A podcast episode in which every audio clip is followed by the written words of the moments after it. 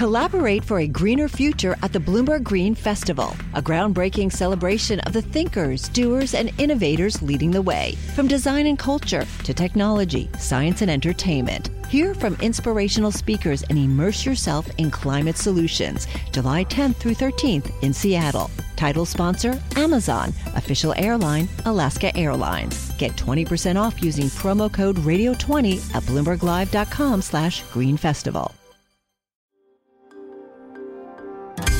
Le entregamos todo lo que necesita saber para comenzar el día. Esto es Bloomberg Daybreak para los que escuchan en América Latina y el resto del mundo. Buenos días y bienvenidos a Daybreak en español. Es martes 12 de julio y estas son las principales noticias. Los futuros en Estados Unidos caen este martes mientras el dólar y los bonos del Tesoro suben, una tendencia que subraya la incomodidad de los inversores con las perspectivas económicas en el país. Además, la inflación en China se mantiene alta mientras aumentan los casos de coronavirus. Empezamos con el cobre, el metal que se usa a menudo para interpretar el crecimiento de la economía mundial. En Goldman, los alcistas del cobre recortaron su pronóstico a 6.700 dólares por tonelada en tres meses. El metal está ahora un 40% por debajo de sus expectativas y los riesgos de recesión en las economías desarrolladas alimentarán el pesimismo de la demanda durante el resto de 2022. Los mercados han captado la indirecta y han adoptado una postura defensiva. Como ya hemos avanzado, el dólar extiende su ascenso por la inquietud sobre la inflación y la preocupación de que el COVID pueda causar más cierres en China. El euro se debilita y se acerca a la paridad con el dólar por primera vez desde 2002. El petróleo se desploma junto con la mayoría de los metales y las criptomonedas están en números rojos. Y hablemos de deuda porque ayer dos instituciones colocaron bonos Yankee en el mercado primario de grado de inversión de Estados Unidos antes de que los grandes bancos de Wall Street comiencen a reportar resultados.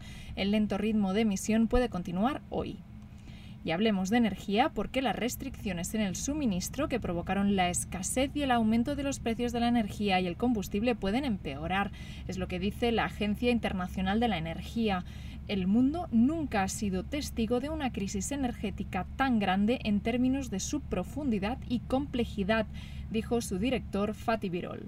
En la agenda latinoamericana, el presidente mexicano Andrés Manuel López Obrador y Joe Biden se reúnen hoy en la Casa Blanca. Discutirán formas de expandir la migración legal y hacer más fuerte y segura la frontera común entre México y Estados Unidos. Y seguimos en la región latinoamericana porque aumenta la preocupación cambiaria. En Chile, el Banco Central asegura que no necesita intervenir en este momento, pero reconoce que la debilidad y volatilidad del peso son de especial preocupación. Y seguimos en Chile porque el ministro de Hacienda, Mario Marcel, presenta el informe de finanzas públicas del segundo trimestre después de anunciar ayer más estímulos económicos. Las medidas incluyen un subsidio único de 120.000 pesos o 120 dólares que beneficiará a 7,5 millones de personas, además de la extensión de un programa de creación de empleos.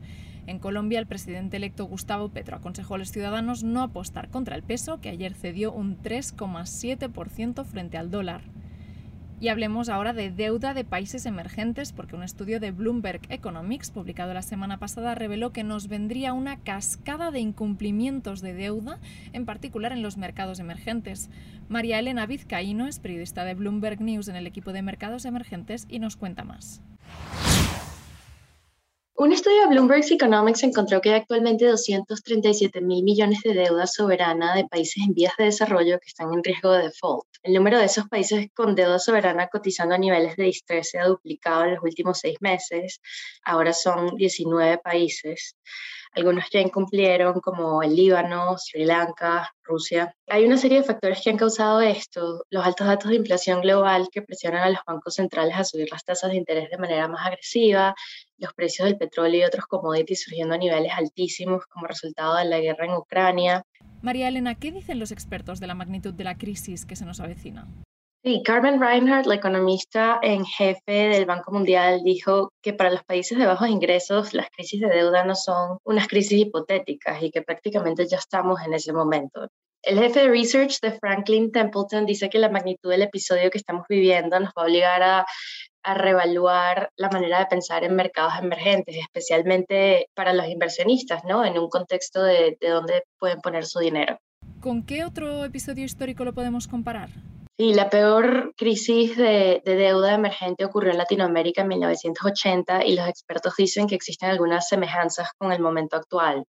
La Reserva Federal en Estados Unidos está subiendo las tasas de interés para combatir la inflación y la fortaleza del dólar hace que los países en desarrollo se les dificulte un poco más cumplir con sus obligaciones de deuda externa.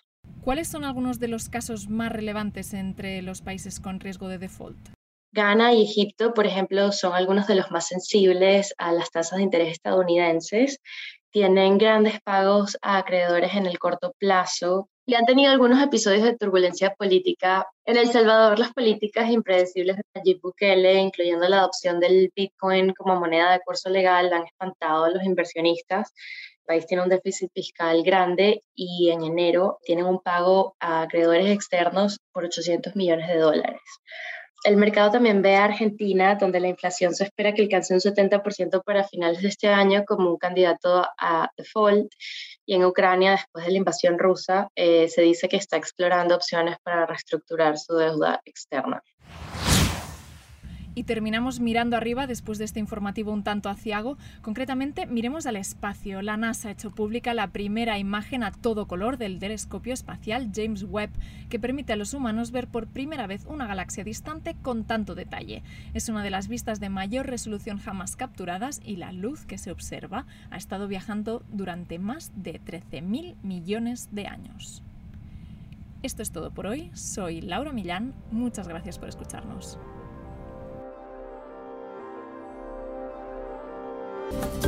Para conocer todas las noticias que necesita para comenzar el día, revise Daybreak en español en la app Bloomberg Professional.